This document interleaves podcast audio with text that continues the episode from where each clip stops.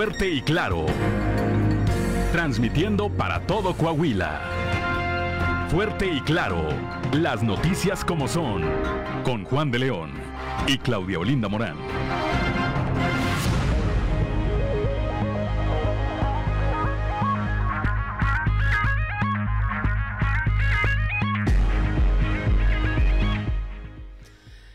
Buenos días, ya estamos en Fuerte y Claro, un espacio informativo de Grupo Región. Hoy es martes primero de noviembre de 2022 y hoy se celebra el Día de Todos los Santos. Saludamos como todas las mañanas a quienes nos acompañan a través de nuestras diferentes frecuencias de Grupo Región en todo el territorio de, del estado de Coahuila por región 91.3 Saltillo en la región sureste, por región 91.1 en la región centro carbonífera, desierto y cinco manantiales, por región 103.5 en la región laguna de Coahuila y de Durango, por región 97.9 en la región norte de Coahuila y sur de Texas y más al norte aún por región 91.5 en región Acuña, Jiménez y del Río, Texas. Un saludo también a quienes nos siguen a través de las redes sociales por todas las páginas de Facebook de Grupo Región.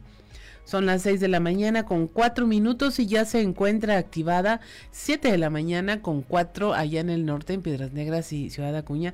Ya se encuentra activada también nuestra línea de WhatsApp al 844-155-6915 para recibir sus mensajes, sugerencias, comentarios, denuncias y cualquier comunicación que desee usted tener con nosotros.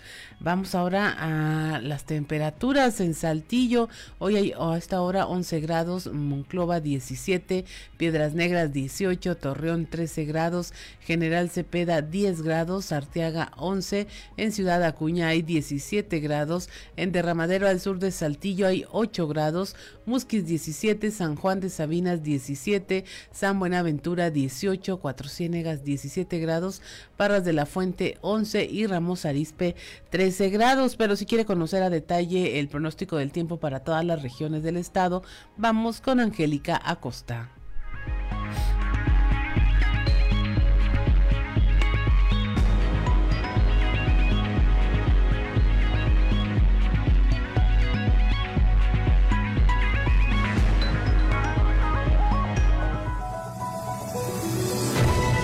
El pronóstico del tiempo con Angélica Acosta.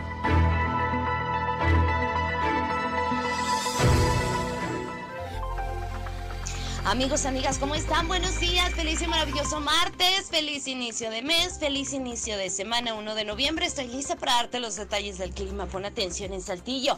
Continúan las temperaturas algo frescas, ¿eh? Máxima de 22 grados, mínima de 9. Durante el día parcialmente soleadito, va a estar agradable. Por la noche parcialmente nublado. Posibilidad de lluvia continúa baja para Saltillo, 5%. Excelente. Vámonos hasta Monclova, donde, pues bueno, también continúan las lluvias, amigos, amigas. Tomen sus precauciones máxima de 23 grados, mínima de 11 durante el día. Vamos a tener un cielo principalmente nubladito, al igual que por la noche. Nublado durante el día, nublado por la noche. Se va a sentir fresco, por supuesto, y bueno, la probabilidad de lluvia, como te comento, continúa. 61% la posibilidad de precipitación para Monclova. Vámonos ahora hasta Torreón. Esperamos temperatura agradable, máxima de 28 grados, mínima de 11. Durante el día, parcialmente soleadito, rico, cálido, agradable. Por la noche, un cielo totalmente claro. Posibilidad de lluvia, 3 ciento Excelente en Piedras Negras. Máxima de 26 grados, mínima de 15 durante el día. Vamos a tener algo de nubosidad, sin embargo se va a sentir algo cálido. A comparación del día de ayer, hoy mejora un poquito la condición climatológica y por la noche de un cielo claro pasaremos a parcialmente nublado. Las temperaturas mínimas ya van a estar muy frías, ¿ok? Toma tus precauciones porque, bueno, la posibilidad de lluvia continúa elevada. 80% ahí para Piedras Negras. Perfecto. En Ciudad Acuña esperamos una máxima de 25 grados, mínima de 15. Durante el día muy caluroso vamos a tener periodo de nubes y sol y por la noche un cielo principalmente claro. 6% la posibilidad de lluvia. Nos vamos hasta la Sultana del Norte en Monterrey, Nuevo León. Máxima de 27 grados, mínima de 11 durante el día. Vamos a tener eh, periodo de nubes y sol. Se va a sentir cálido, va a estar agradable. Por la noche un cielo principalmente nubladito y bueno, la posibilidad de lluvia 40%. Ahí están amigos los detalles del clima. Maneje con mucho cuidado y que tenga usted un feliz Inicio de mes. Buenos días.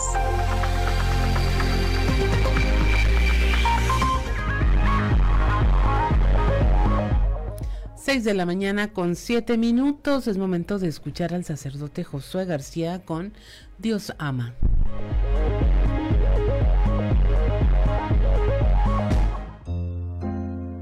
Diócesis de Saltillo. Presbítero Josué García. Dios ama. En nuestra cápsula anterior hablábamos acerca de la justicia distributiva, pero para Santo Tomás también existe la justicia conmutativa. Es aquella que trata de regular las relaciones entre los individuos, entre los seres humanos. Sin embargo, Santo Tomás también nos advierte que en muchas de las ocasiones podemos pensar que la injusticia solamente se trata de actos, pero también podemos dañar a través de las palabras. Por ejemplo, para Santo Tomás, el daño a través de las palabras puede ser de manera pública cuando se trata de insultos o también a través de manera privada cuando se trata de la detracción. Sin embargo, por ejemplo, en la susurración, cuando se pretende dañar la amistad de alguien hablando de un amigo mal del otro a escondidas, para Santo Tomás es aún todavía más grave, porque lo que se pretende no es dañar la imagen de una persona, sino dañar la amistad en sí mismo. En cuanto a las mofas, en cuanto a los insultos para Santo Tomás, estos van a tener una gravedad mayor o menor dependiendo de aquel defecto del cual se quiera hacer mofa. Sin duda alguna, la regla que siempre tiene que imperar, según Santo Tomás, es la regla de oro. No hagas a nadie lo que no quieras que te hagan. Diócesis de Saltillo.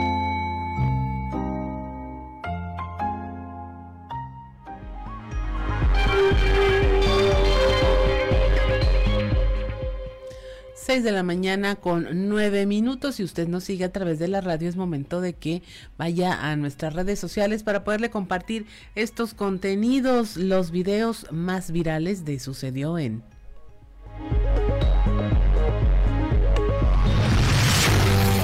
Esto es Sucedió en los tres videos más virales del momento. Sucedió en Morbi, India. A través de redes sociales se dio a conocer un video que muestra el momento exacto en que un puente colgante colapsa. En las imágenes se aprecia a cientos de personas arriba de la estructura construida en el siglo XIX cuando de pronto se desploma. De acuerdo con medios locales, la caída de este histórico puente ha causado la muerte de al menos 132 personas. Sucedió en Teloloapan, Guerrero un joven captó el momento en que un juego mecánico se desploma. En la grabación se observa cómo la feria de la ciudad transcurría sin ningún percance hasta que una rueda giratoria que llevaba a 25 personas se desprende cayendo abruptamente al suelo. Se reportan decenas de personas heridas. Sucedió en Istambul, Turquía un automovilista captó vía redes sociales el momento en que una joven conduce por las calles a bordo de una patineta eléctrica mientras sujeta a un bebé en sus brazos. En las imágenes se aprecia cómo la mujer cruza una avenida sin ninguna preocupación por el enorme peligro que corría ella y su niño. Afortunadamente, esta situación no causó una tragedia.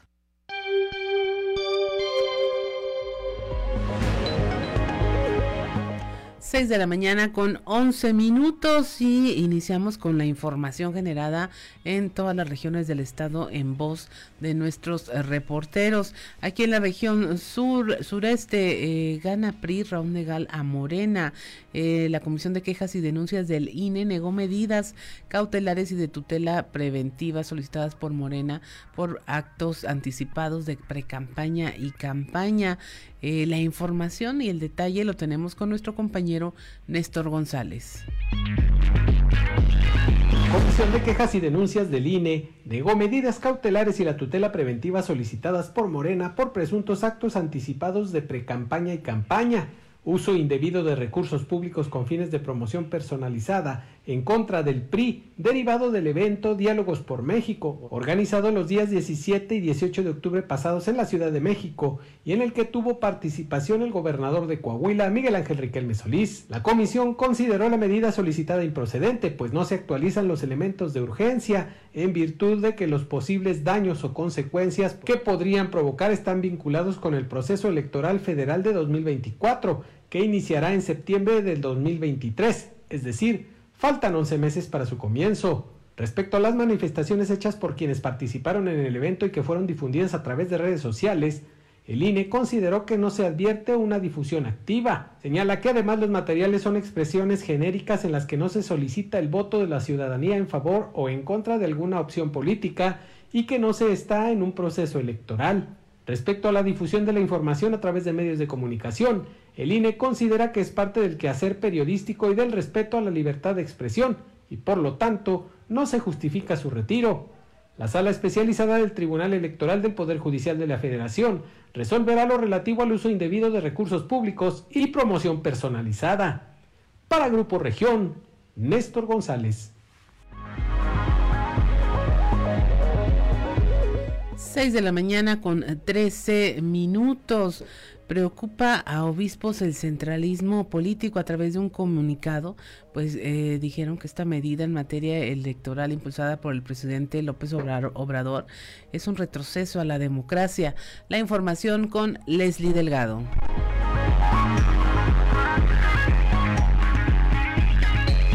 Buen día, informando desde la ciudad de Saltillo. A través de un comunicado, la Conferencia del Episcopado Mexicano externó su preocupación por la reforma constitucional en materia electoral impulsada por el Poder Ejecutivo, ya que desde su perspectiva es un retroceso a la democracia que en últimos años se ha consolidado en el país y acusan al gobierno de la 4T de centralismo político. Ningún ciudadano, y menos los gobernantes que juraron guardar y hacer guardar la Constitución de los Estados Unidos mexicanos, tienen derecho a impulsar reformas que eliminen o comprometan la fortaleza de las instituciones que son el soporte del Estado mexicano. La sola pretensión de hacerlo pone en entredicho la calidad moral de quienes la impulsan, menciona el texto. Aunado al anterior, exhortan al Poder Legislativo a que no se ponga en riesgo la estabilidad y gobernabilidad de la democracia en México. Asimismo, pidieron apelar a la prudencia y no caer en afanes partidistas o de protagonismo histórico.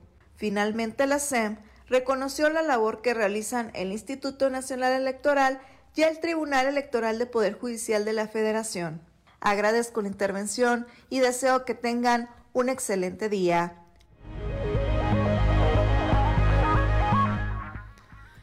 6 de la mañana con 15 minutos. Continuamos con la información. Eh, a través de un comunicado, eh, bueno, ya, ya, hablamos de este tema del centralismo político. La elección del 2023 en Coahuila no va a ser la madre de todas las batallas, es lo que dice el gobernador Miguel Riquelme. Se trata de un escenario lejano a la realidad de un Estado que sigue su propia inercia, es lo que señala el gobernador.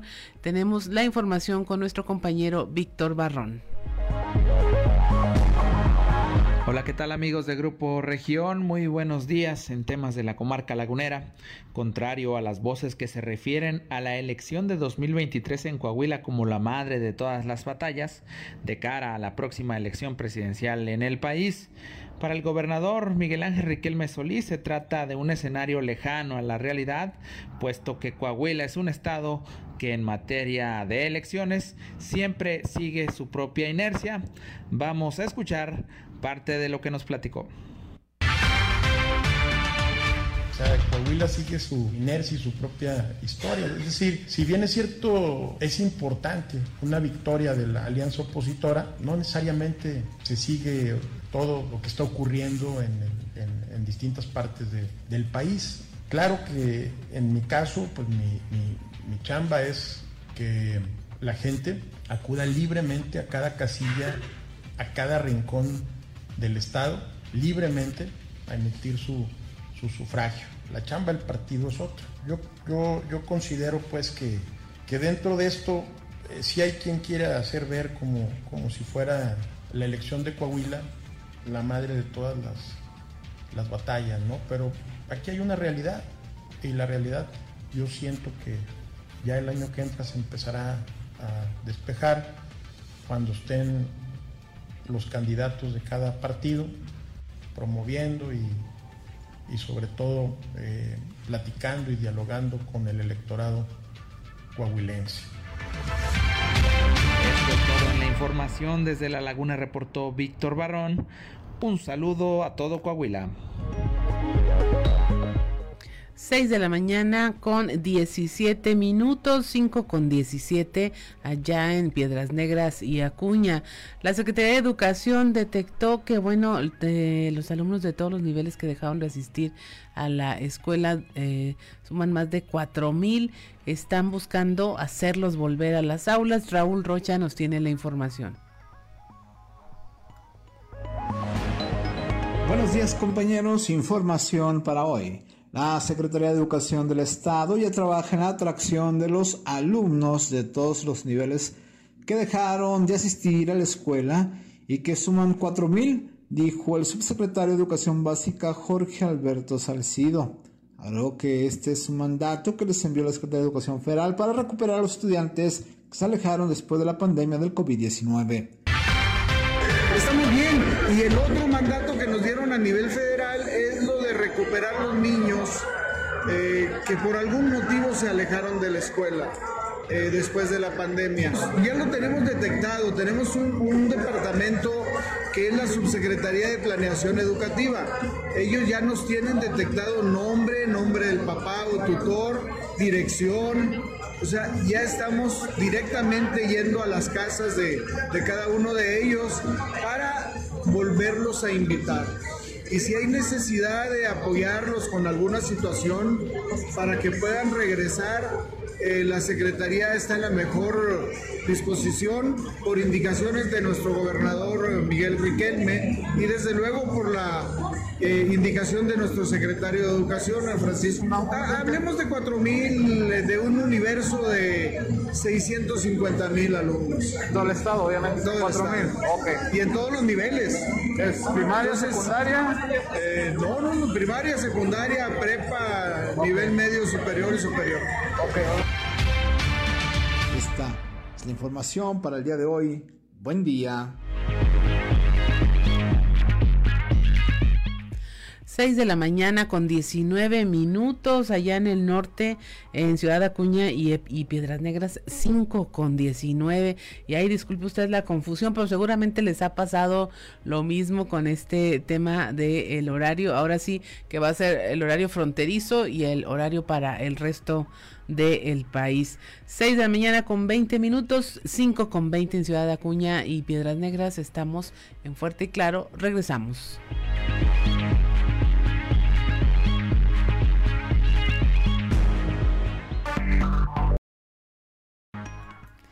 Son las 6 de la mañana con 25 minutos, 5 con 25 allá en la región norte del estado. Eh, seguimos en fuerte y claro, y mire, si usted eh, nos escucha a través de la radio, eh, Ricardo Guzmán nos quiso retar a ver qué encontrábamos de este grupo.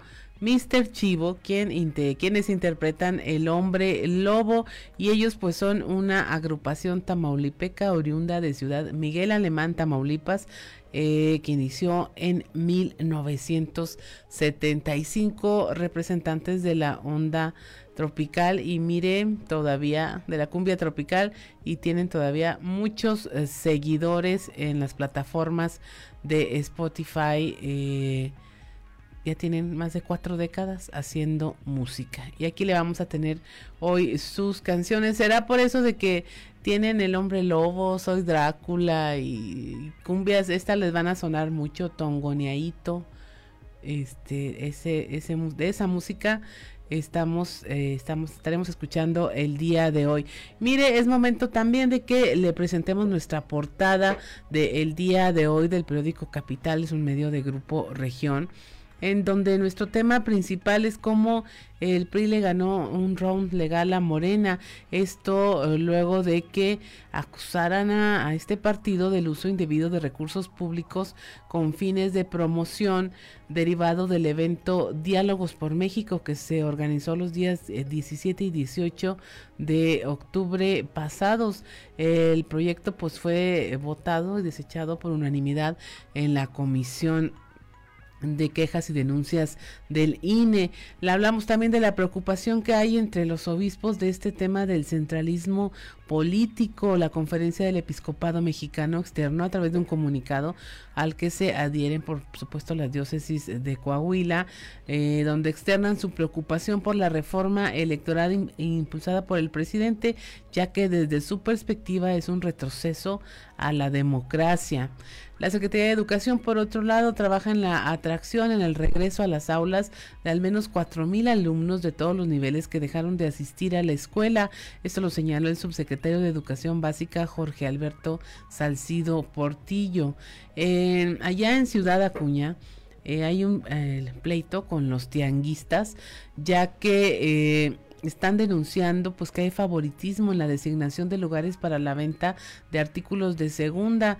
Esto lo denunció Isaac Zamudio, quien es líder de la Asociación de Mercados sobre Ruedas en ese municipio. En los altos niveles de inflación que registra México, eh, gracias a ello, 8 de cada 10 personas se han visto en la necesidad de reducir sus gastos y ahora tienen que prestar más atención a los costos de lo que compran debido esto a los elevados precios que tienen algunos productos de la canasta básica. Esto pese al plan anunciado por el gobierno de la 4T para disminuir los precios. Le tenemos también los detalles de esa información. Por otra parte, el gobernador Miguel Riquelme encabezó el, lanzamiento de la plataforma Centro Empresarial Coahuila en la cadena de valor, el llamado SECCAV, una plataforma de inversión y directorio de empresas industriales de Coahuila, en donde, eh, bueno, se van a encontrar clientes que toman ventaja al dar a conocer sus productos y servicios. Le hablamos también de eh, cómo el alcalde de Ramos Arizpe, José María Morales, y el secretario de Inclusión y Desarrollo Social, Manolo Jiménez, arrancaron la entrega de la tarjeta La Más Chida Ultra en Ramos Arizpe, esto para beneficio directo de las familias más vulnerables. Le hablamos también de las obras de rehabilitación en el Parque Jesús Carranza, que está a un costado de la central de autobuses aquí en Saltillo. Eh, están ya casi listas, por lo que en poco tiempo va a ser disfrutado por miles de deportistas de este sector al sur de la ciudad. Esto lo informó el alcalde José María Fraustro Siller. Son las 6 de la mañana con 29 minutos, 5 con 29 allá en la región eh, norte del estado y es momento de escuchar qué se dice en los pasillos.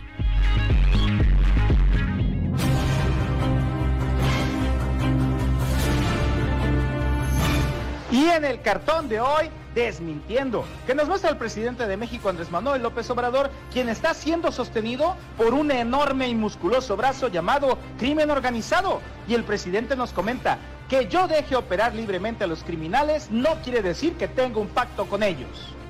Este martes se espera la visita del titular de la CEGOP, Adán Augusto López Hernández, quien, no piense usted mal, no viene a hacerse promoción como corcholata presidencial, sino a ver la votación del Congreso de Coahuila para avalar que el ejército permanezca en la calle realizando tareas de seguridad hasta 2028. El tabasqueño estará presente en la sesión de este martes del Poder Legislativo local y su visita servirá para que el gobernador Miguel Riquelme platique algunos temas con él, entre ellos el de la importancia de mantener lo que llamó el orden institucional. Pues no le creo nada. Y es que contrario a lo que señala, el subse Ricardo Mejía Verdeja está echando mano de cualquier cosa a su alcance para posicionarse entre los coahuilenses pues las preferencias de plano lo colocan en tercer lugar para la candidatura de Morena, según el más reciente sondeo de Mitofsky, una de las casas encuestadoras de mayor prestigio en Latinoamérica. Así que no le extrañe que al rato el acapulqueño quiera andar iniciando persecuciones políticas en Coahuila, aprovechando todo el aparato de justicia mexicano para llevar agua a su molino, como ya lo hicieron los de Morena hasta con los de casa. Muestra de ello es el senador Armando Guadiana Tijerina, quien ha dado cuenta de la soberbia de Mejía, que camina a medio metro del suelo, pero a muchísima distancia de la cima. Decía el filósofo de Güemes, si dos perros van persiguiendo una liebre y el de adelante no le alcanza, el de atrás pues menos. Haga de cuenta. Así que cuidadito conmigo, que soy peligroso, chaval. Aparecieron desde hace días algunos espectaculares en los que se promociona la página www.yo-si.org una iniciativa que según se describe en el propio blog, pretende que los ciudadanos tomen conciencia de la importancia de mantener la paz y la seguridad en Coahuila. Yossi señala que el voto reflexionado en los compromisos de los candidatos de elección popular, así como la unidad entre los ciudadanos, son la única garantía de que no regresen al Estado las balaceras, levantones y ejecuciones de aquellos años que nadie quiere recordar. De cara a la sucesión que habrá de darse en el Instituto Electoral de Coahuila esta semana, ayer se instaló el Comité Técnico Asesor del Programa de Resultados Electorales Preliminares, COTAPREP, para el proceso del año próximo. Quedó integrado por Vanessa Ábalos Gaitán, Brenda Flores Muro, Esperanza Isabel Palma Cabrera, Luis Enrique Nieto Barajas y Jesús Rabindranath Galván Gil. Como secretario técnico fungirá Jorge Gallegos Valdés. Estas personas serán las encargadas de implementar y operar el famoso PREP que seguramente será una herramienta muy recurrida el próximo año. Mi momento ha llegado.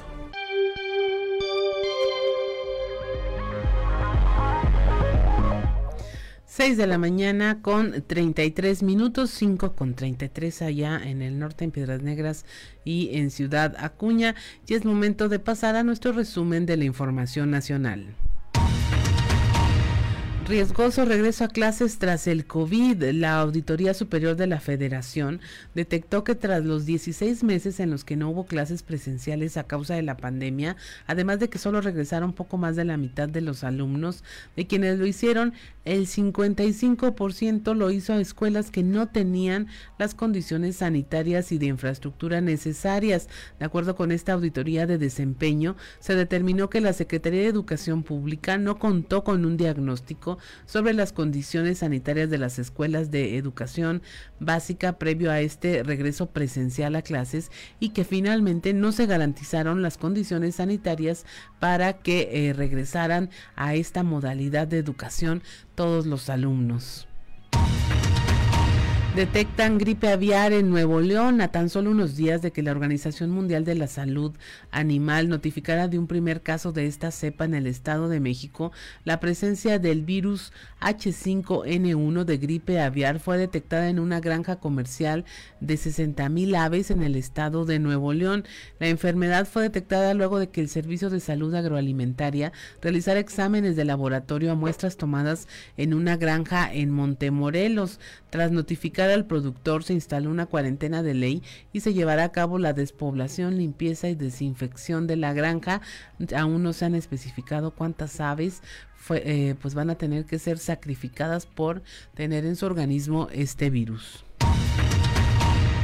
Invalidan pruebas en caso Ayotzinapa. El llamado Grupo Interdisciplinario de Expertos Independientes informó que no es posible verificar la autenticidad de 181 de las 367 capturas de pantalla presentadas por la Comisión para la Verdad y el Acceso a la Justicia del caso Ayotzinapa. Esto debido a que los pantallazos que presentaron como pruebas de las conversaciones entre los grupos de la delincuencia presentan inconsistencias como el que, por ejemplo, muestran el icono de una videollamada, una característica que no existía en ese momento en la versión de WhatsApp. Tampoco existía la doble verificación para los mensajes leídos, los cuales ahora se pueden ver con dos palomitas azules y esto aparece en los presuntos mensajes intercambiados en octubre del 2014 cuando eh, fueron características y funciones que funcionaron hasta noviembre de ese mismo año, eh, de tal manera que los mensajes que fueron presentados como pruebas digitales pues ya fueron desechados por esta digamos investigación eh, independiente sobre el caso Ayotzinapa. Desactivan un call center de fraudes. La Fiscalía de Justicia del Estado de México detuvo a tres personas y aseguró un inmueble utilizado como centro de comunicaciones desde eh, donde a través de llamadas telefónicas y otras acciones se cometían fraudes en agravio de usuarios de tarjetas bancarias. En el lugar fueron hallados equipos de telefonía y cómputo con bases de datos de clientes de bancos desde donde se seleccionaban al azar a los cuentavientes al cual le realizaban una llamada telefónica haciéndose pasar por empleados de dicha institución. José Jorge Valderas Garza, un hombre conocido como el JJ fue sentenciado a 36 años de prisión por delitos de narcotráfico, delincuencia organizada, lavado de dinero y uso de armas de uso exclusivo de las Fuerzas Armadas. Además de estas actividades delictivas, al JJ se le atribuye haber disparado en enero de 2010 en contra del entonces futbolista Salvador Cabañas, quien jugaba en el equipo América. Y finalmente, en Chiapas, dos traficantes de huevos de tortuga marina fueron condenados a hacer limpieza de playa durante tres horas a la semana, a no poder cambiar de domicilio durante seis meses. Además, tendrán que pintar una pared con un paisaje alusivo a la protección del medio ambiente en Puerto Arista. También van a tener que pagar un spot publicitario en radio con mensajes referentes a la protección de la tortuga marina durante un mes y finalmente pues deberán cumplir 20 horas de capacitación en el campamento tortuguero que se ubica en el municipio de Tonalá. 6 de la mañana con 37 minutos, 5 con 37 allá en el norte del estado. Y mire, continuamos con es nuestro panorama estatal de la información eh, con nuestro compañero Moisés Santiago y se confirmó ya la primera muerte por dengue hemorrágico en Sabinas. Muy buenos días Juan y Claudia, a todo nuestro amable auditorio que nos escucha en todo Coahuila. En la información que tenemos para el día de hoy, tras el aumento de casos de dengue en la región carbonífera, se reporta de manera oficial la primera muerte por dengue hemorrágico en Sabinas. El jefe de la jurisdicción sanitaria, número 3, David Alejandro Musigarza, así lo confirmó. Esto es lo que nos comenta al respecto. Sí, se ha detectado también dengue hemorrágico, incluso hemos tenido un fallecimiento confirmado aquí en la región, un paciente de, Sabinas este, que se detectó en la clínica en el IMSS, en la unidad médica familiar número 23. Eh, estuvo hospitalizado en el área de, terapia en la clínica 24 de Nueva Rosita y posteriormente fue trasladado a, la ciudad de Piedras Negras donde falleció hace en la semana pasada, si no me equivoco. Muy bien. Hemos, hemos detectado algunas publicaciones en redes sociales, obviamente se hacen las investigaciones, algunos no han concordado, al menos este, los datos que, que, nos informan con los nombres de las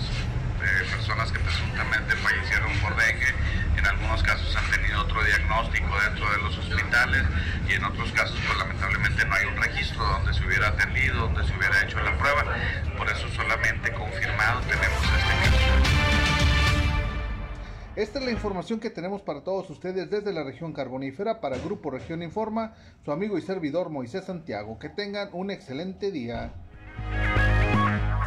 6.39 de la mañana, 5.39 en la ciudad de Piedras Negras y Acuña. Y mire, en caso eh, contrario, no hay eh, informe de dengue en la región centro del estado. Ha habido casos sospechosos, pero estos finalmente han sido negativos. Más adelante le tendremos esta información en voz de nuestra compañera Guadalupe Pérez. 6 de la mañana con 40 minutos, 5 con 40 allá en la región eh, fronteriza. Estamos en Fuerte y Claro. Regresamos.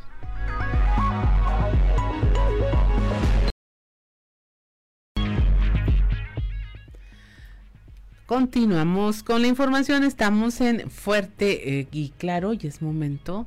Bueno, para empezar, si nos sigue a través de la radio, escuchó a Mr. Chivo ahora con Soy Drácula. Tienen toda la colección de cumbias fantasmagóricas en, en este en este día, aquí las elegidas por Ricardo Guzmán. Y mire, el momento de escuchar en clave de Fa con Israel Navarro. En clave de Fa con Israel Navarro.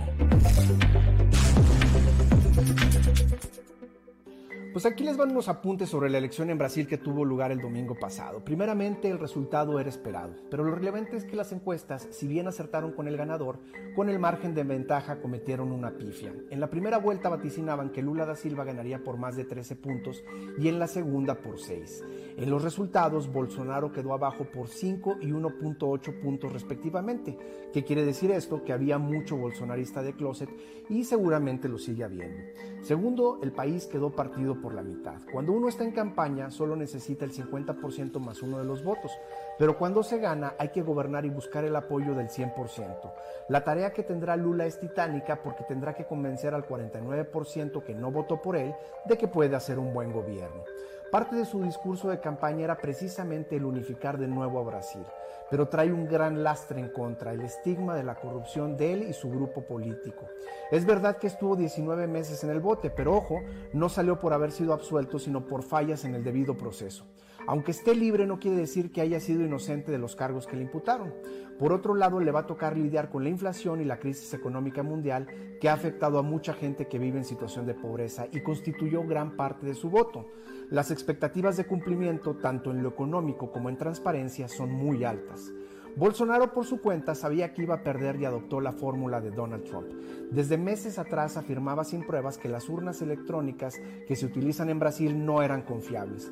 Sin embargo, a diferencia de Trump, su base no creyó en esa desacreditación, porque en general el ciudadano brasileño vota por convicción y consideran que su sistema electoral es para presumirse.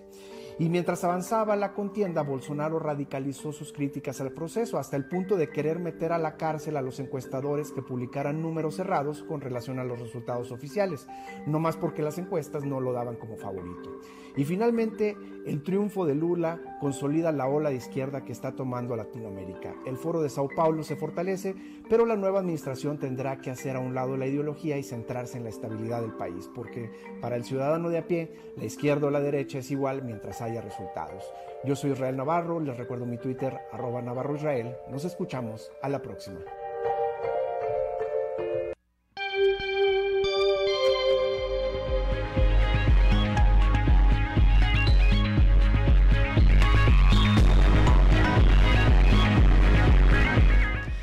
6 de la mañana con 49 minutos, 7 con 49 nos dicen allá en la región norte de Coahuila, eh, en Piedras Negras y en Ciudad Acuña. Y mire, eh, continuamos con la información. Le decíamos hace unos momentos que en la región centro de Coahuila no ha habido... Ah, tenemos llamada ya, tenemos enlace con nuestro compañero Ricardo Ramírez, Ricardo Martínez eh, que está en Parras de la Fuente, justamente para contarnos de las novedades que hay en este municipio. Muy buenos días, Ricardo.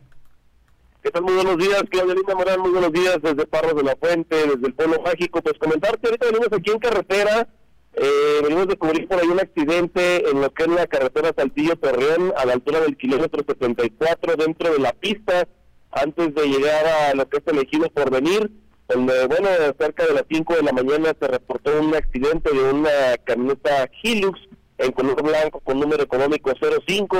Eh, los tripulantes de esta camioneta son dos, los cuales se dirigían de Saltillo hacia Torreón, Coahuila, y fue aparentemente el exceso de velocidad el que ocasiona por ahí la salida de camino eh, de, esta, de esta carretera. Salen de inclusive de la cinta asfáltica poco más de 50 metros eh, un, montículo de, tierra, de escombro que se encontraba ahí en un costado de la cinta asfáltica les, eh, sirvió para salir proyectados eh, y subir en lo que es un, un bordo, un cerro que se encuentra en ese punto y pues obviamente en este accidente corrieron con demasiada suerte ya que pues sí salen considerablemente en buena distancia de la cinta asfáltica las personas resultan prácticamente ilesas. Hasta el lugar acudieron elementos de la Guardia Nacional y también elementos de lo que es la Cruz Roja de Parras de la Fuente a cargo de Héctor Matías y Sacbel Herrera, también como eh, personal de Caminos y Puentes Federales acuden a atender este reporte. Las personas eh, eh, fueron valoradas en el lugar,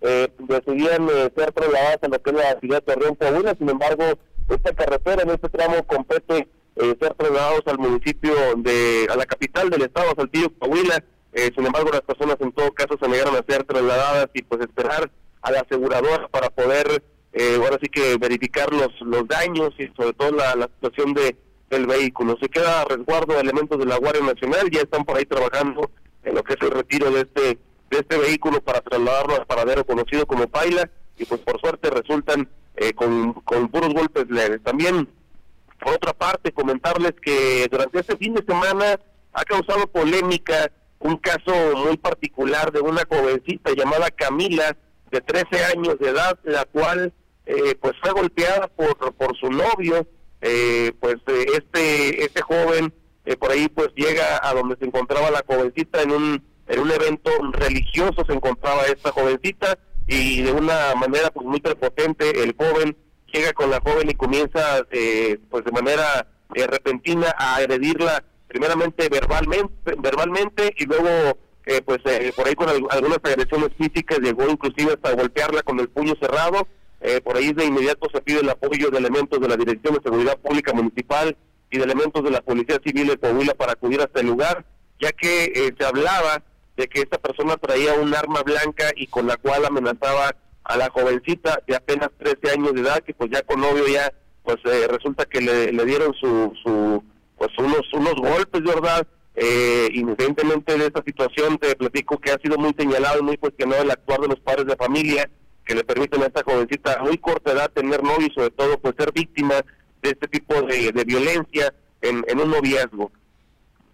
Así es, pues eh, ahí está ese tema siempre grave, eh, Ricardo, porque definitivamente pues no podemos eh, ver casos como luego este tan sonado allá en Monclova, donde pues un niño prácticamente pues asesina a su novia también niña, los dos apenas adolescentes y eh, que no se puede permitir que crezca, pero pues ahí no nada más es cuestión de los padres, no creo que le den permiso de ninguna manera de que esto ocurra, sino más bien pues viven en la ignorancia de que esta es una conducta que no deben de aprobar y que socialmente tampoco y mucho menos las autoridades.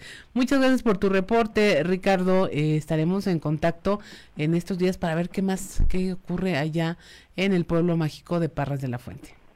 Claro que sí, estamos pendientes de la información aquí en Parras de la Fuente. Comentarte que la persona, el joven agresor, se quedó en resguardo de, en su domicilio, se atrincheró en su domicilio, eh, acudió a la PRONIC para tomar conocimiento y también eh, pues se notificó a la madre de familia de este joven para poder eh, acudir a esta dependencia a ver la situación legal de, este joven y pues bueno, estaremos informándoles eh, referente a este caso en los siguientes días. Así es, pues muchas gracias Ricardo Martínez, que tengas un excelente día.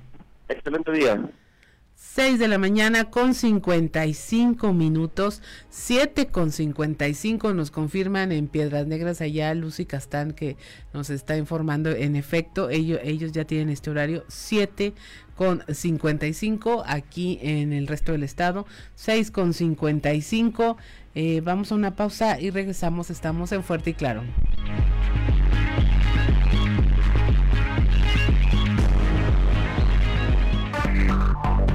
Enseguida regresamos con Fuerte y Claro. En Piedras Negras y Ciudad Acuña. Ya tenemos en la línea y es un placer como siempre conversar con él, con Osiris Cantú. Muy buenos días. Muy buenos días Claudia Olinda, estimada amiga, amigos, auditorio de Grupo Región.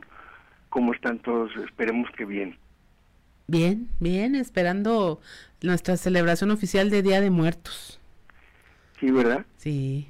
Día primero, pues que todo sea alegría dentro del recuerdo de nuestros seres eh, perdidos, ¿verdad? Para que todo el mundo la pase bien en familia y en paz. Recordando, eso es lo bueno. Así es, recordando a nuestros seres queridos.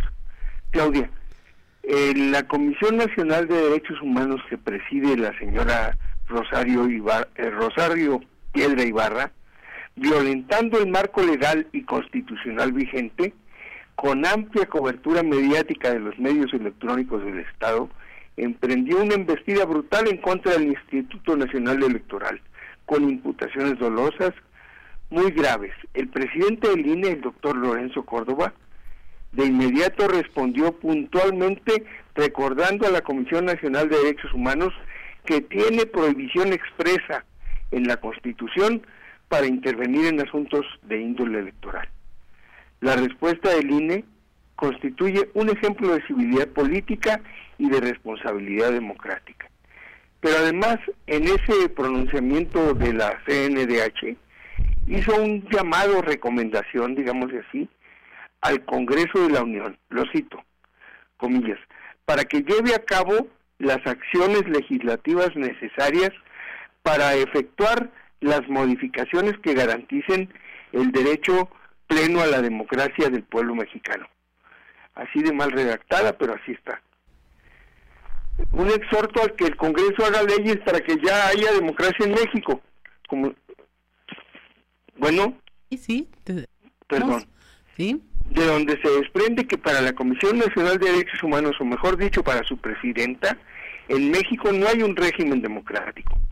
Como si viviéramos en una dictadura, en un régimen de mano dura.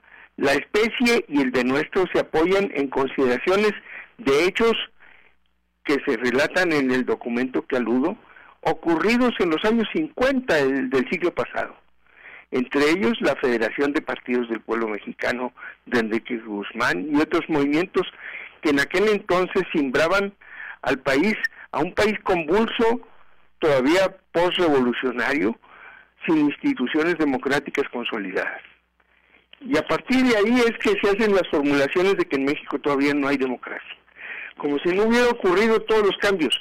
Y eso guarda perfecta sincronía ese pronunciamiento de la presidenta de la CNDH con lo dicho por el presidente en el sentido de que en México no ha ocurrido ninguna transición democrática. Perdón un segundo. Sí, sí. Todo un tema eh, cuando las instituciones pues se, se están eh, viendo frente a frente y eh, Pero aparte surgieron las, las de índole electoral más avanzadas, pues son de los años 80, 90 de más recientes.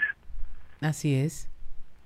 Y entonces digo que esto, eh, esa tesis la sustenta la, la señora presidenta de la Comisión de Derechos Humanos, que es la misma del presidente, y bueno, uno puede no estar de acuerdo con ella, pues dice, bueno, si esa es tu opinión y le estás llamando a que el Congreso legisle para que haya leyes democráticas, ¿qué les falta, pregunto yo, para que sea para que sea Morena o el presidente mismo quien presente las iniciativas que a su consideración convengan?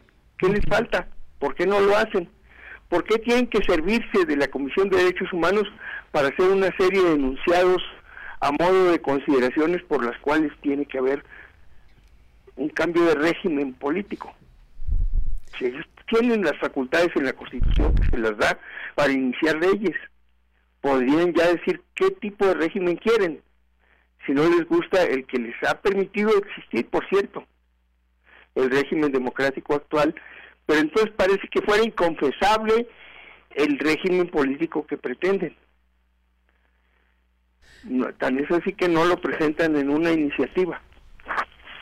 Perdón, batallo aquí un poquito con el teléfono. Sí, sí, ahí es, es justamente eso, el no atreverse a hacerlo por modo propio y estar utilizando una institución. Entonces cabe la pregunta, ¿verdad? ¿Qué régimen se desea instalar en México? Como se sabe, la Comisión Nacional de Derechos Humanos recibe quejas en contra de actos u omisiones de naturaleza administrativa de cualquier autoridad o servidor público y en torno de ellas emite recomendaciones de carácter no vinculatorias. Así es. Lo que nada tiene que ver con pronunciamientos y recomendaciones políticas como las que comentamos de orden general. En realidad se trata de generar, Claudia, un ambiente, un encono en torno a nuestra realidad política y deslizar insidiosas formulaciones para crear una, una situación utilizando en forma facciosa y propagandística una institución del Estado como la Comisión Nacional de Derechos Humanos fuera de sus facultades constitucionales. Así es. Pues lo que buscan es la validación de una institución como la Comisión de Derechos Humanos.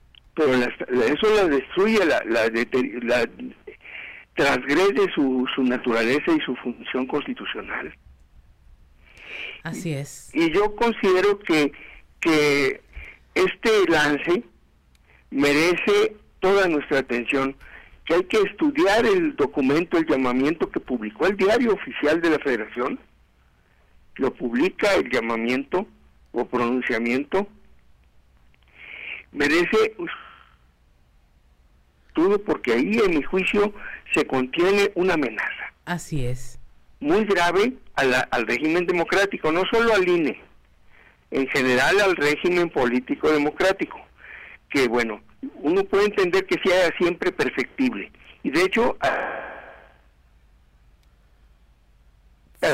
estarlo mejorando, a superarle fallas, en fin.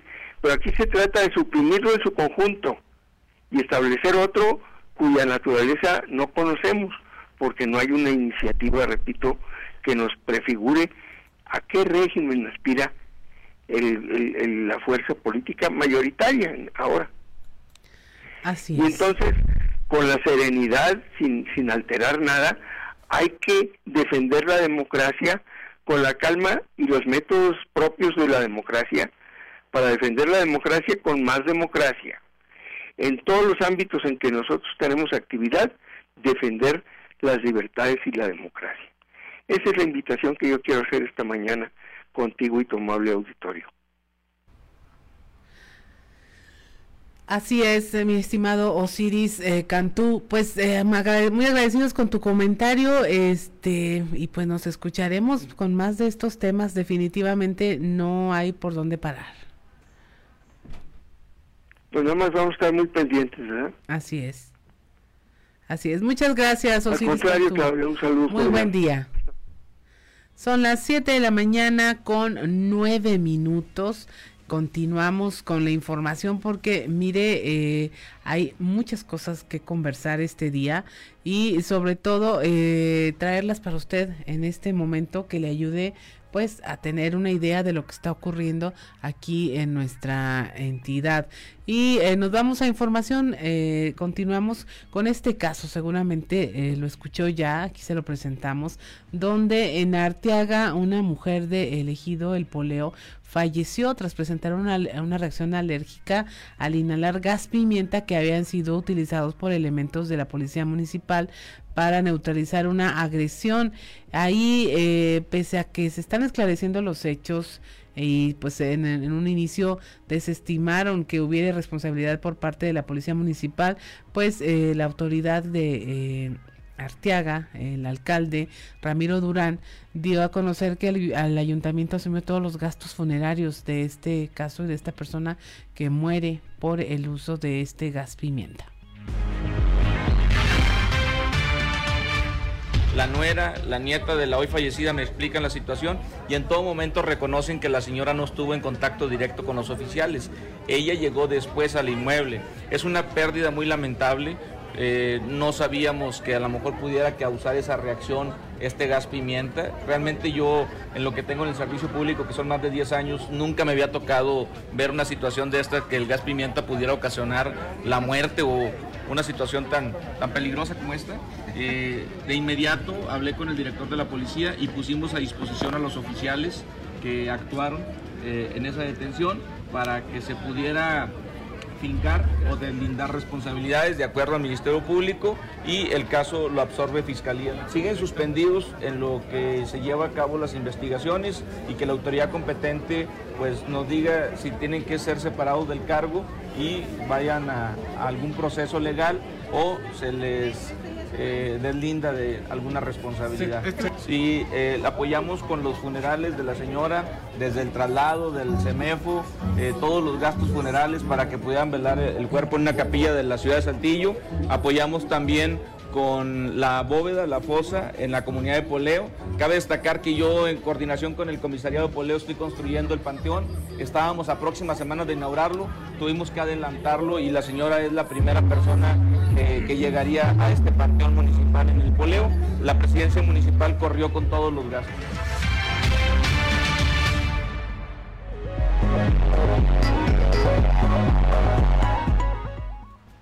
7 de la mañana con 11 minutos y se llega el momento de nuestra conversación del día de hoy con Junuen Castillo, quien nos tiene pues una información que ha hecho que haya un pronunciamiento de la red de alianzas feministas frente al presupuesto de la Federación para este 2023. Tienen unas conclusiones que son eh, bueno, bastante preocupantes respecto al cómo se van a utilizar estos fondos y donde pues nos dicen cifras que resultan eh, pues desiguales en todo, desde cualquier ángulo el que la vea. Muy buenos días, Yunuen. Hola, muy buenos días, querida Claudia Linda, y a todas las personas que nos están sintonizando por ahí. Para mí siempre un gusto estar por aquí con ustedes en este espacio. Y efectivamente, como dices, como ustedes saben, el pasado 8 de septiembre la Secretaría de Hacienda y Crédito Público entregó lo que sería eh, lo que es el proyecto de presupuesto de egresos de la Federación 2023 ante la Cámara de Diputados y Diputadas.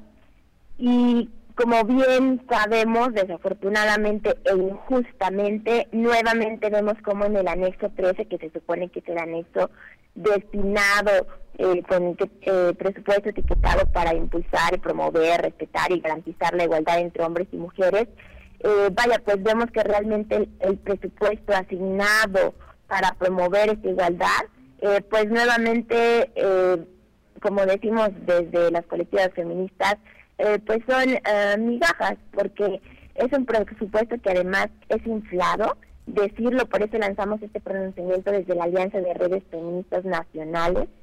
Eh, de acuerdo a este proyecto que están presentando de presupuesto de egresos, solamente 14 pesos por día se están destinados para cada mujer. Estamos hablando de que realmente eh, pues no es nada cuando las mujeres en México aportamos de manera muy importante para nuestra economía, las mujeres pagamos impuestos, las mujeres representamos, ahora sí también eh, con nuestro trabajo, tanto no remunerado, hablando de trabajos de lugar, de cuidados, tanto como nuestro trabajo remunerado, como para que no se nos considere en el presupuesto. Eh, por eso es que lanzamos este pronunciamiento exigiendo nuestras demandas, son muy claras y por ahí les vamos a compartir este pronunciamiento. Eh, pero es importante también que se visibilice que, como decimos, ¿no? Las políticas públicas sin recurso son solamente discurso. Eh, ya estamos cansadas, como decimos, de la simulación. Eh, este es un presupuesto inflado, también decirlo, porque en este anexo 13 y que hemos insistido en que eh, no debe estar la perspectiva feminista únicamente en este anexo 13, sino en absolutamente todo el presupuesto de manera transversal.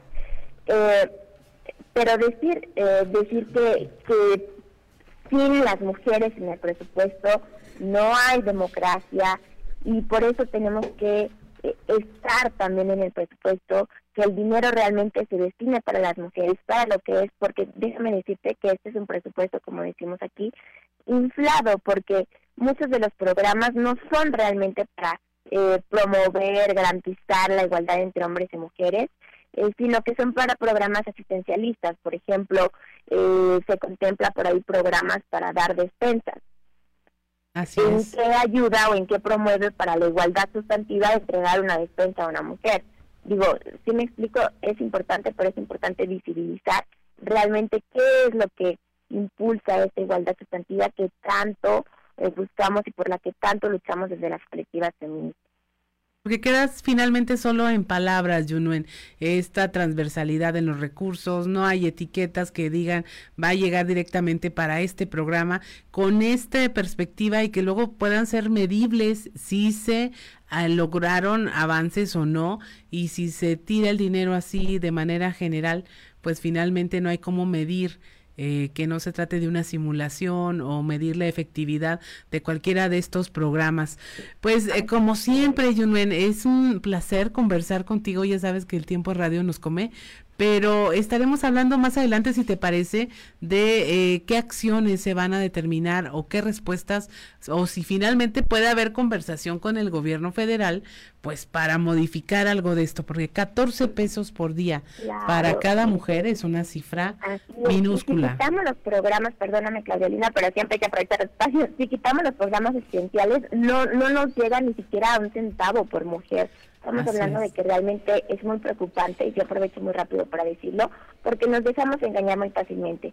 Acabamos de terminar el mes de octubre considerado como el mes rosa y todo el mundo con el listoncito rosa y sí, digo qué bonito, pero de nada sirve si no hay políticas públicas, si no hay presupuesto que realmente esté apoyando para las mujeres, por ejemplo, en cuestión de salud, eh, para garantizar nuestro respeto y el derecho a la vida, porque de nada sirve que traigamos un listón rosa, morado o naranja, y al momento en que acudimos a las autoridades, a las instituciones, pues no recibimos el apoyo ni el seguimiento y acompañamiento adecuado, ¿verdad? Por eso, presupuesto con perspectiva no únicamente de género, sino perspectiva feminista y por eso sin las mujeres en el presupuesto no hay democracia. Así es, así es. Pues muchas gracias, Juno, como siempre, un placer conversar contigo y estaremos en constante comunicación sobre este tema. Los pesos y centavos siempre son importantes. Muchas gracias a ustedes y muy buen día. Gracias, muy buen día. Son las 7 de la mañana con 17 minutos y mire, tenemos aquí en cabina y vamos a ver eh, de qué nos viene a platicar el licenciado Enrique Martínez y Morales, economista, empresario, político y ahora comprometido con la certeza patrimonial de los coahuilenses. Muy buenos días. Bienvenido. Muy buenos días. Bien, pues muy contentos de estar aquí en este programa. Eh, que Juan se nos fue de luna de miel. Sí, luna mielero. Tratamos de quitarle mortificaciones, pero ¿para qué nos deja solos? Ya sabe cómo somos. Así es. Pues eh, muy contentos de estar esta mañana aquí compartiendo algunas ideas con, con los uh, radioescuchas de este programa tan, tan importante. Pues eh, estamos concluyendo el mes de la escrituración. Octubre fue el mes de la escrituración con datos muy, muy alentadores. La gente eh, cada vez es más consciente de la necesidad de tener este documento tan importante que es la escritura en su haber. Eh, el gobernador Riquelme está muy preocupado y ocupado en que todos los coahuilenses puedan tener ese pedacito de Coahuila que por derecho les corresponde y que lo puedan tener a su nombre. Y por eso hemos impulsado programas para poder eh, e, eludir los obstáculos por los que la gente no escritura. Entonces uno de ellos es el económico, una escritura puede ser muy onerosa, puede llegar a costar 20, 30, 50 mil pesos, si no es que más, dependiendo del valor catastral de la vivienda. Y con este programa para las viviendas que cumplan ciertos requisitos, que cuesten menos de 780 mil pesos, que su terreno no pase 200 metros cuadrados o 300, dependiendo del municipio, que, y que sea la primera escritura de la persona que lo hace, pueden tener subsidios importantes de tal suerte que únicamente cuesta dos mil pesos la escritura. Entonces, bueno, con esto eh, eludimos el, obstáculo del, precio, del valor de la escritura, pero hay otros más. hay gente que aún, que eh, aunque cueste lo que cueste, tiene los recursos y quiere sacar su escritura, pero no puede. ¿Por qué? Porque el terreno está intestado, porque tiene, viene de una doble venta, tiene una doble partida en el registro, porque está en juicio, porque eh, proviene de una invasión que se ha complicado con a veces ni porque no se midió bien también es, son, son cosas muy específicas sí a veces eh, se está invadiendo unos metros del, de la escritura contigua y hay que hacer alguna aclaración ante las autoridades en fin hay una gran cantidad de razones por las cuales alguien una familia no puede escriturar su terreno porque tiene una anotación marginal porque está hipotecado y, y bueno lo que hacemos como gobierno como secretaría es allanar este camino es decir eh, resolverlo jurídicamente desde la raíz. Y eso implica a veces ir a juicios, a veces eh, ir al Congreso para que emita un decreto de desincorporación del predio, a veces eh, hacer negociación con los propietarios registrales del predio, firmar un convenio, por ejemplo. En fin, como dice el gobernador, cada caso es diferente y las escrituras todas se hacen de manera artesanal. Por eso hablar de 3.000 escrituras en un año es, es, muchísimo trabajo, es un gran esfuerzo por parte de todo el equipo de CERTURC, de los municipios, de sus áreas catastrales, del registro público, de los notarios públicos que participan con nosotros. En fin, es, es, una, es una cadenita de gente eh, preocupada y que está involucrada en sacar esto adelante. Así es. Recientemente se entregaron escrituras en la carbonífera. Sí. 632 y, y a veces los números no nos dicen nada, pero si le ponemos detrás a una familia que es todo su patrimonio, que finalmente eh, le sirve incluso para obtener un crédito hipotecario, para eh, servir de aval a un negocio de un familiar.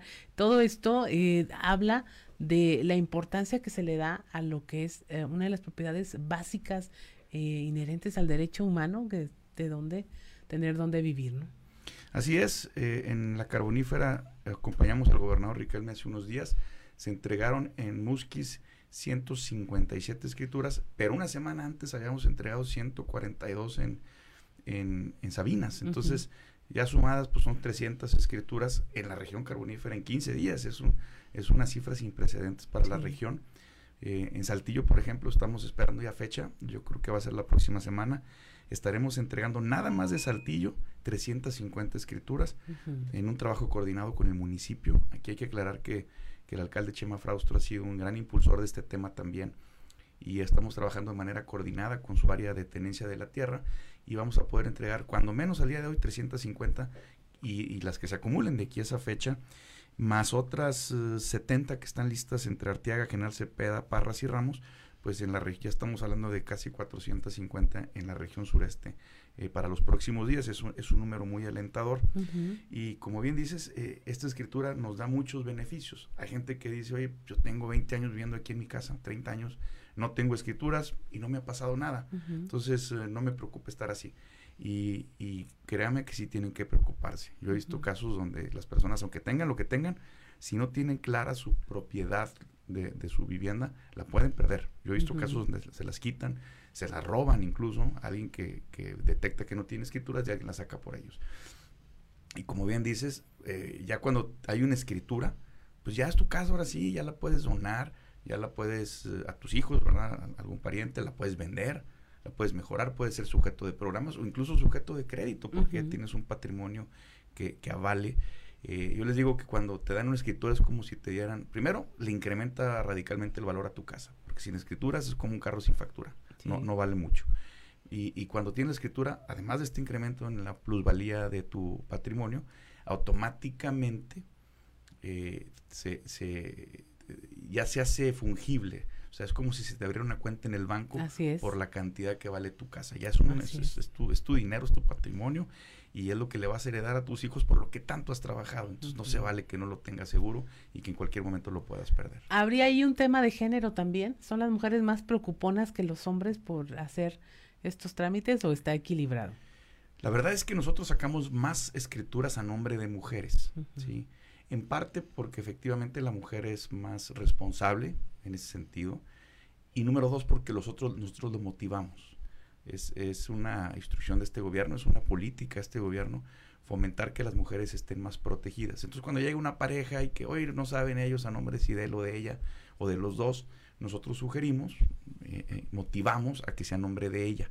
Siempre tratamos que, que, que, la mujer sea quien se, queda con, se quede con el bien. En algunos casos se hace la escritura a nombre de los dos, uh -huh. pero regularmente tratamos de que las mujeres sean quienes tengan a, a, su nombre el patrimonio. Y finalmente son las que andan buscando los papeles y viendo al licenciado y acudiendo a las dependencias para informarse. ¿Algo con lo que quieras eh, cerrar esta información que sea importante para nuestra audiencia? Pues eh, eh, recordarles que estamos haciendo módulos. Tratamos de acercar la CERTURC y los servicios de la Secretaría a los lugares más alejados, municipios donde no hay presencia, montamos módulos con regularidad, pero también dentro de Saltillo, por ejemplo, donde sí hay presencia, pues de repente vamos a alguna colonia alejada, estaremos trabajando en algunas, eh, ahorita estamos haciéndolo en mercaditos que se colocan ahí algún día a la semana, ahí estamos montando un módulo itinerante, por uh -huh. ahí si al, alguien visita estos mercados, bueno, esté atento para acercarse al módulo de CERTUR para pedir información y poder llevar incluso papelería e iniciar ahí su trámite. Otra cosa, hay algunas colonias en Saltillo todavía que cuyas casas son propiedad de la Comisión Estatal de Vivienda, que derivan de programas antiguos como los del Instituto Estatal de la Vivienda, extinta, extinto, programas de FONAPO, de Tierra y Esperanza, programas con el Infonavit en, en conjunto con, con, el gobierno del Estado. Todos estos se quedaron en la panza de, de la Comisión Estatal de Vivienda. Uh -huh. Entonces, hay ciertas casas, que todavía siguen siendo muchas, en ciertas colonias de Saltillo, que no tienen escritura. Uh -huh. Entonces, hay mucha gente que dice, oye, pues yo tengo aquí, no sé, esta casa me la dejó mi papá hace 10 años, y a mí me da miedo acercarme porque tengo miedo que me la quiten, porque no tengo ni un solo papel. Uh -huh. Y la instrucción del gobernador Riquelme es que no le quitemos la casa a nadie, al contrario, vamos a ayudarles a regularizar su situación. Entonces voy a mencionar algunas colonias, específicamente Saltillo. Okay. Si alguien no tiene escritura de estas colonias, acérquese a la Comisión Estatal de Vivienda. Está, la comisión está ubicada ya en el, en el centro eh, de gobierno, uh -huh. donde era el, el, el, ¿cómo se llama? El, el centro de gobierno ya, el centro, centro de convenciones, convenciones. Sí, donde era el centro de convenciones, ahí está la comisión. Entonces, eh, quienes no tengan escritura y vivan en, en, la colonia Valle de las Torres, en Candelarias, Fundadores, Las Margaritas, 26 de marzo y ampliación 26 de marzo, burócratas municipales, ampliación Morelos, Loma Linda y Sierra Blanca, quienes no tengan escrituras, acérquense a la comisión, ahí con, con programas bien económicos, bien accesibles, los, los, vamos a ayudar a que puedan tener pronto su escritura y ya no vivan en la zozobra. Sí, vaya, pregunte, ahí le van a decir el cómo sí.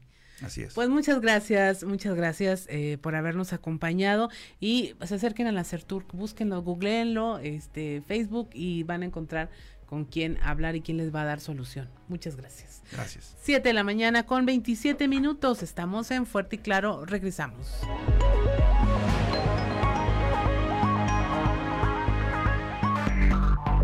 Enseguida regresamos con Fuerte y Claro. 7 de la mañana con 30 minutos, 8 con 30 allá en Ciudad Acuña y Piedras Negras. Y ya tenemos en la línea a don Antonio Zamora. Muy buenos días, don Antonio. ¿Cómo amaneció por allá la región? Bien, creo bien. Acá está todo tranquilo, todo en paz, fresquito, esperando la onda fría. Ojalá y no nos llegue muy fuerte. Por otro lado, Claudia, la 4T anda con sus cosas de realizar una reforma electoral sin embargo, se olvidan eh, que para hacer una política, digo, para hacer ese tipo de reformas político-electoral, se requiere siempre del máximo consenso posible. Consenso que es producto del diálogo y el acuerdo entre las fuerzas políticas y de un diagnóstico certero sobre el funcionamiento del sistema electoral que pretende modificarse. Los diputados de oposición han dado a conocer que sin diálogo no hay reforma y eso puede suceder como ocurrió con la pretendida reforma energética. El Instituto Nacional Electoral ha demostrado credibilidad en todas las elecciones, este, cuando menos hasta las que ha ganado Morena y demás. Cierto también que todo es perfectible, pero en estos momentos, Claudia, no es necesario e indispensable ocurra una reforma político-electoral. Los riesgos de que el resultado sea contraproducente es muy alto y muchos están convencidos de que no se debe mover ni una coma a su, a su normatividad. Incluso el, episcopado de México ya a conocer su punto de vista al respecto y rechazó la pretendida reforma electoral de Morena, así como partidos de oposición. Interesante tema, Claudia. Así es, sin duda alguna, y eh, vamos a esperar más encontronazos institucionales eh, seguramente, en donde las fuerzas opositoras pues ya están reaccionando ante lo que ¿cómo se dice? Evidentemente, pues ya se considera que es un abuso del poder, no sé cómo la llamarlo, pero sí ya está habiendo más voces que están diciendo por aquí no puede ser, por aquí no puede ser, a la espera de ser parte de esa, esos otros datos que luego tiene el gobierno federal para tomar las decisiones. Sí, sería regresar a los años 70, 80. Así es. Este, que se eliminó con el línea, además. Ese tipo de actitudes de aquel entonces. Así es, porque, mire, para que ya un ente que no estaba ni siquiera posibilitado a hablar del tema electoral, ni desde el púlpito, ni de ninguna parte, le esté entrando, es porque algo está ocurriendo. Es porque algo anda mal. Así es, don Antonio. Efectivamente, tiene toda la razón. Pues, pues muchas gracias. ¿Qué va a hacer? ¿Va a ir a visitar panteones? ¿No va a ir? Fíjate que no soy de las personas que hacen, no, o sea, eh, no, no, no voy. No va. Eh, no, no, lo llevo a la persona que, que familiares que han fallecido, los llevo en el corazón también. Ajá. Y yo creo que con eso no es suficiente, porque unas flores, pues es mi punto de vista, ¿no? A lo mejor mucha gente me dice, este está loco, y a lo mejor tiene razón no, pero, muchos otros coincidirán, ¿no? En que en vida, como dicen. En vida, sí, es como dicen, ¿no? Entonces, eh, pues en vida, ¿no? Bueno, pues de perdido dio dulces anoche o no. Fíjate que salí de la casa y me tuve que regresar porque estoy solo. Tuve que regresar porque dejé los focos encendidos. ¿A qué crees que regresó? ¿A qué regresó? A apagarlos. no vayan a ver la luz encendida y luego este, empiecen ahí a, gritar. Se vayan a enojar porque no les abren, sí. Sí, sí, sí. Y, si, te, si, le avientan huevazos a, la, a las casas. ¿eh? Así es. Está muy caro el kilo de huevo, pero como quiera aprovecho. Igual y se midieron. Pues muchas gracias. Sí. No, sí. Muchas gracias, don Antonio. Conversamos mañana. Hasta mañana. Hasta mañana. 7 de la mañana con 35 minutos ya. Y en unos momentos más vamos a tener en la línea a Osiris García con su comentario, ahora no con la guitarra, ahora con su comentario político y veremos qué le preocupa de eh, lo que va de esta semana. Definitivamente todavía suenan los ecos de su canción del viernes pasado, este, y que causó mucha controversia, dicen, en una boda que se celebró en esta localidad. Estaremos conversando con Osiris. Eh, en unos minutos más y mire, son las 7 con 35 aquí en la, en la mayor parte del estado, 8 con 35 allá en la región norte. Y ya tenemos a Osiris García. Muy buenos días, Osiris. Buenos días, Claudia, ¿cómo están? Bien, aquí bien confundidos con el horario, confundiendo a nuestra audiencia también, ¿qué te cuento? sí, sí, yo sé, a todos nos movió, nos movió la agenda, el horario. Así es. Cuéntanos, Osiris, ¿qué te preocupa estos días? No, fíjate que no, nada, nada. Mira, en realidad a quienes les preocupa son muchas personas que me han preguntado sobre la llegada de Lalo Olmos al PRI. Al final, eh, yo tenemos, digo, yo tenemos, incluyendo unos amigos míos, eh, anunciando la llegada de Lalo Olmos al PRI. Y eh, por alguna u otra razón esto no se ha dado. Esta elección ha sido como, eh, dice, en realidad no, no habíamos tenido una elección como la que estamos viendo ahora eh, en al menos tres sexenios, desde Enrique Martínez para acá. Así es. Eh, desde, desde porque desde finales de sexenio Enrique Martínez eh, he estado realmente ya involucrado como tal en, política. No tengo tantos años de edad como para haber vivido otros procesos. El de Rogelio, por ejemplo, a mí no me tocó. Pero sí ya eh, viviéndolo como tal, el proceso de Enrique Martínez. Y he visto desfilar a distintos dirigentes de del partido que hasta el momento ha sido hegemónico en el Estado. Y aprendí yo, por ejemplo, que particularmente en el momento de la necesidad de la asociación, eh, y eso es algo como que te da el feeling y haber vivido los procesos, eh, quien dirige el partido debe tener una cercanía ni siquiera basada en la amistad, Claudia, sino en la complicidad con todo lo que eso representa.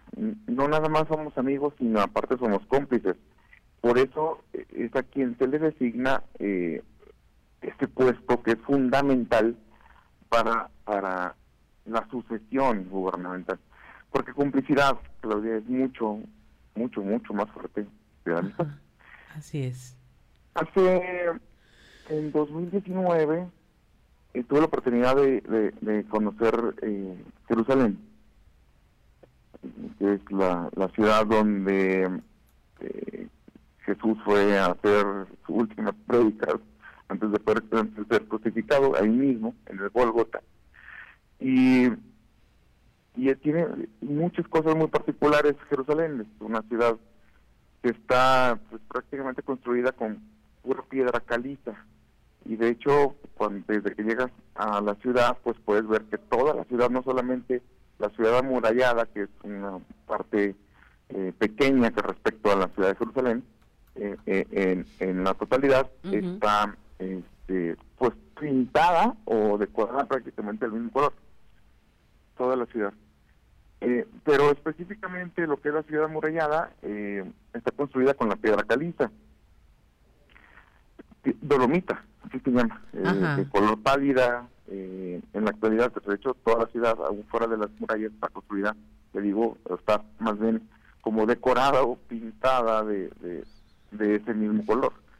Es una piedra que es, pues, eh, los judíos se dieron cuenta muy pronto que es una piedra fuerte, que está que la probaron muy bien, es resistente y es muchas de las características que tiene que tiene Lalo Olmos, ¿eh? es resistente, sin protagonismo, em, eh, sin, sin basarse en el protagonismo queriendo figurar de más, de más, porque no es necesario Lalo Olmos es una persona muy culta, yo he platicado con él eh, varias, en varias ocasiones, he tenido la fortuna de eso, una persona muy, muy culta, conoce de muchos temas, está fogueado. Por ejemplo, en el momento en que se vino eh, o que se tuvo que tomar decisiones para rescatar Torreón, eh, pues él era alcalde en ese momento, ya fue traicionado, traicionado por gente que nunca esperó haber sido traicionado honestamente Lalo tampoco tiene necesidades económicas apremiantes, o sea, no es una persona que esté en la política por una cuestión económica, por dinero, también hay que decirlo. Está muy bien visto por todos los grupos de poder, lo consideran eh, todos que está muy eh, capacitado o hasta sobrecapacitado para el puesto de dirigente político. Y no es que Rigo haya hecho las cosas mal y que vaya a salir por, por la puerta de atrás, sino que honestamente no hay nadie más que pueda llenar los zapatos de Lalo como para dirigir al PRI estatal. Por eso algunas personas me preguntan, oye, no andamos diciendo desde hace mucho que Lalo iba a llegar. No, Lalo va a llegar. Y, va a llegar eh, no porque sea Lalo o porque yo lo considere que sea todo esto, que sea culto, que sea bien visto, sino porque honestamente no hay nadie más que cumpla el perfil que tiene Lalo bien visto por todos los grupos, culto, eh, preparados, tiene, es más, creo que él mismo, él mismo está como que rehuyéndole a que llegue ese momento, porque sabe que pues, se le va a duplicar el trabajo. Y, y, tal vez por el próximo sexenio, por eso pensar en algo como secretario de gobierno no es hasta, no es tan descabellado. Así es. ¿Qué es lo que estoy diciendo ahorita? es lo que estoy diciendo en este momento, el profesor va a escuchar de loco, pero nos vemos en, en, unos meses o tal vez en, la, a la vuelta de un año y que me digan, oye, tú tienes loco, este, tal vez tenía un poco de razón en esto, ¿no? Así eh, es. La llegada, la llegada de alguien que está no solamente capacitado, sino que eh, tiene todas las características y está eh, como que su arco político dentro del Estado lo ha llevado a, llegar a este punto en el que se vuelve necesario no solamente un, buen perfil, sino que no hay un perfil mejor calificado que Lalo Olmos para hacerse cargo del PRI estatal y que pueda aglomerar a todos los grupos, y no solamente estoy hablando de los que pertenecen al PRI, sino a todos los grupos que pertenecen a, distintos partidos, como va a ser el caso en, Coahuila, y que con Lalo encuentran un perfil en el que pueden desahogar las necesidades que tengan ellos y que puede eh, llegar a un buen término con eso. Así es, pues muchas gracias Osiris, nos estaremos escuchando y viendo el próximo viernes. Gracias. Seguro. 7 de la mañana con 42 minutos, 8 con 42 allá en el norte, estamos en Fuerte y Claro, regresamos. Son las 7 de la mañana con 46 minutos, ya estamos en Fuerte y Claro. Y me da mucho gusto tener en esta mesa de conversación a Luis Zavala, él es coordinador estatal de los programas sociales del gobierno federal. Y viene a darnos buenas noticias para toda nuestra audiencia porque inicia ya, eh, pues no sé cómo llamarlo, la entrega de eh, los programas sociales, qué va a pasar con ellos esta temporada, cuéntenos. Bien, gracias, buenos días este, a toda la audiencia. Mira, el tema es eh, los programas para el desarrollo que tenemos ya en México, eh, que se han estado trabajando. De los principales es obviamente el, el, programa de pensión para, para, el bienestar de las personas adultas mayores, que a diferencia de como había sido antes, dejó de ser un apoyo de un gobierno buena onda, hacer una pensión que ya la persona al cumplir cierta edad ya tiene el derecho constitucional de recibir y el gobierno tiene la obligación. Cada bimestre estamos realizando operativos para poder hacer la dispersión.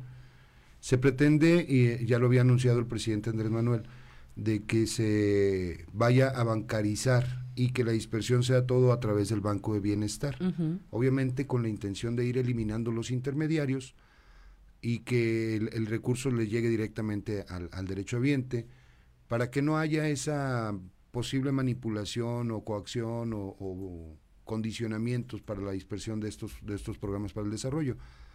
Y entonces, eh, pero actualmente todavía tenemos una, una cantidad importante, estamos hablando de un 30% del, del, del padrón, que está recibiendo todavía el recurso en efectivo como tradicionalmente se había, se había diseñado desde los arranques de, de, este tipo de programas, estamos hablando desde el 2001 más o menos, que empezamos a trabajar con este tipo de programas en México.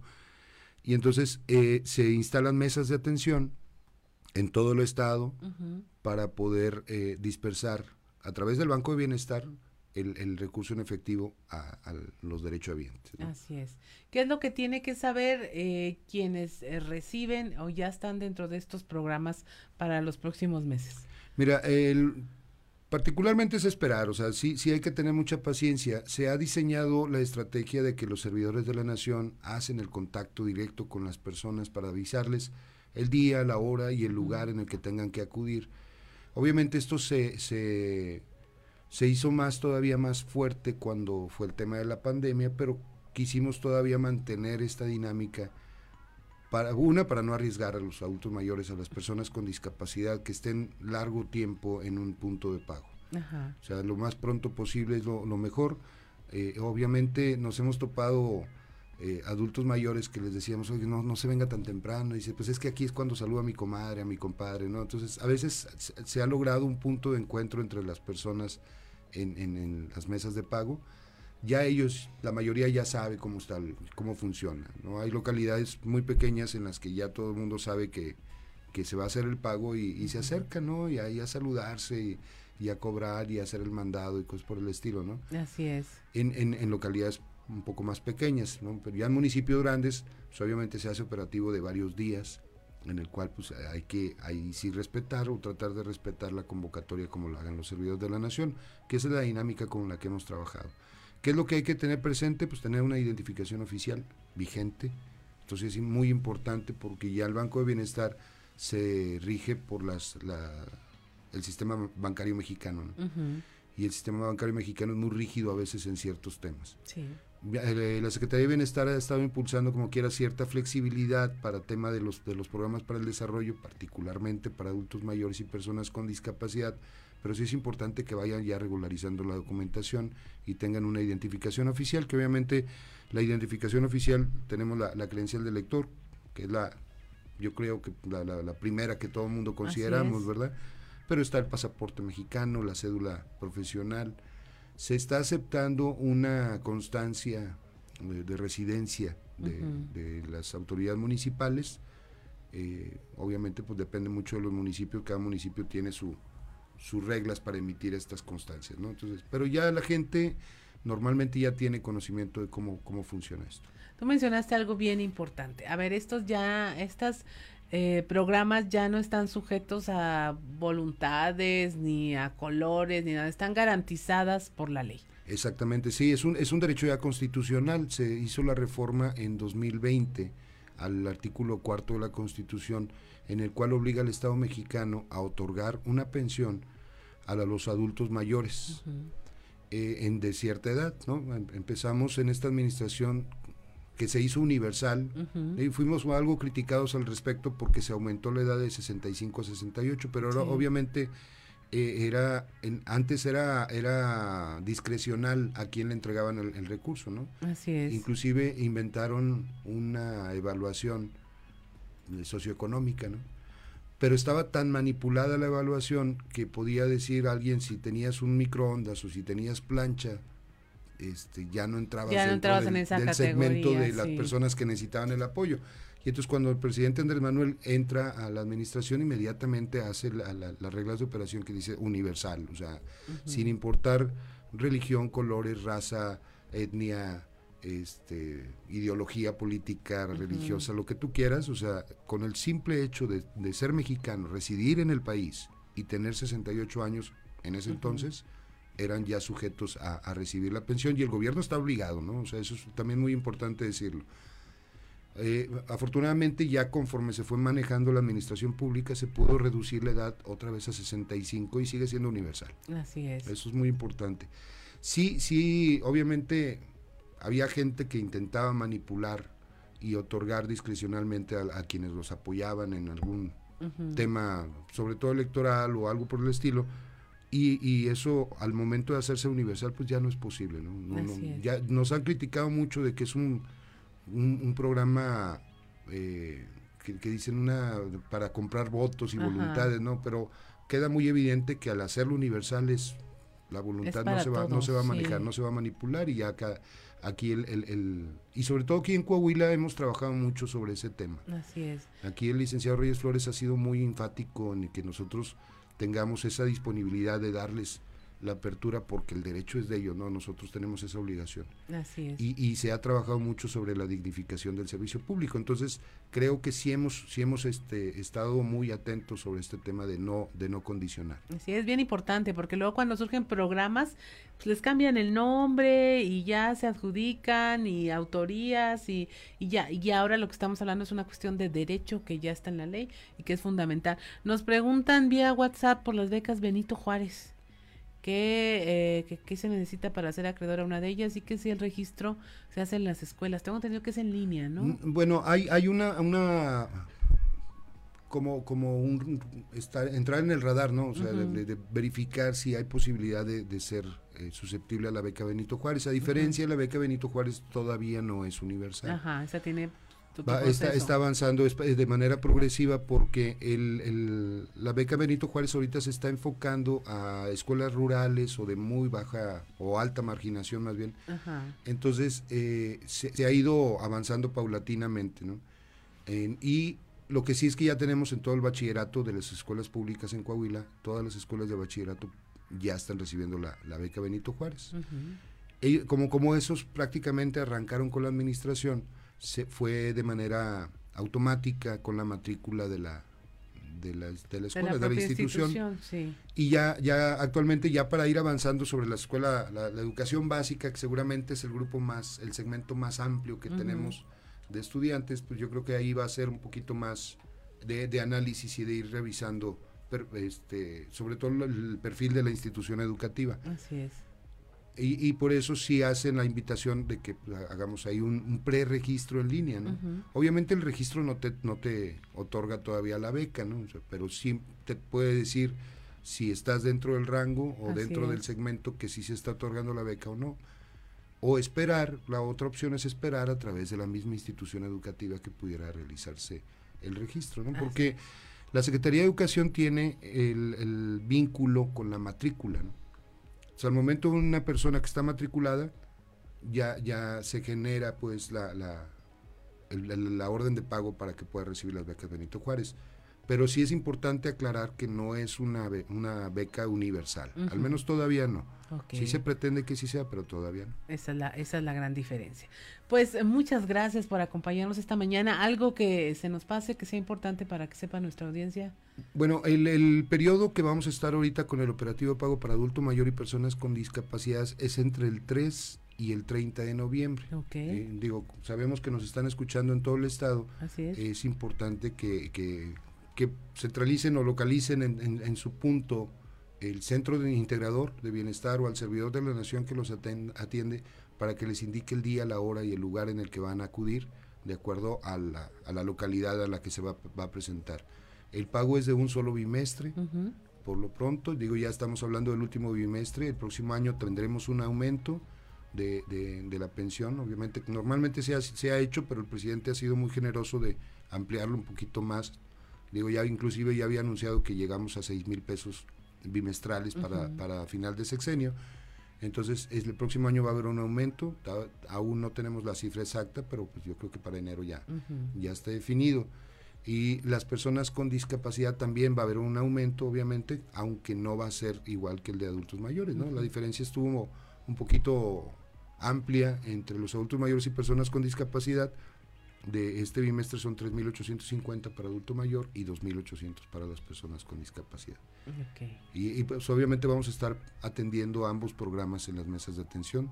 Durante este mes también van a ser la dispersión por, las, eh, por medio de la bancarización las personas que cuenten con una tarjeta, ya sea del Banco de Bienestar o de cualquier institución bancaria en la cual reciban su pensión, en los próximos días ya van a estar recibiendo su pensión. Así es, pues estése atento del 3 al 30 de noviembre y que estén muy al pendiente de la relación que tienen con los servidores de la nación, que seguramente ya la tienen si están dentro de este esquema y que busquen ahí eh, toda la información que se necesita. Y si no, aquí en Saltillo estamos en la delegación estatal, ahí está la oficina del, licenciado Reyes Flores, estamos todo, todo el equipo de ELA, estamos trabajando sobre el tema y vamos a estar dando toda la información necesaria para, para la dispersión de este recurso. Así es. Pues muchas gracias, Luis Zavala, coordinador estatal de programas sociales del gobierno federal, por haber conversado con nosotros y eh, haber dispersado ahora sí que esta información. Así es. Muchas gracias. gracias. Son las 7 de la mañana con 58 minutos. Soy Claudia Olinda Morán y esto fue Fuerte y Claro.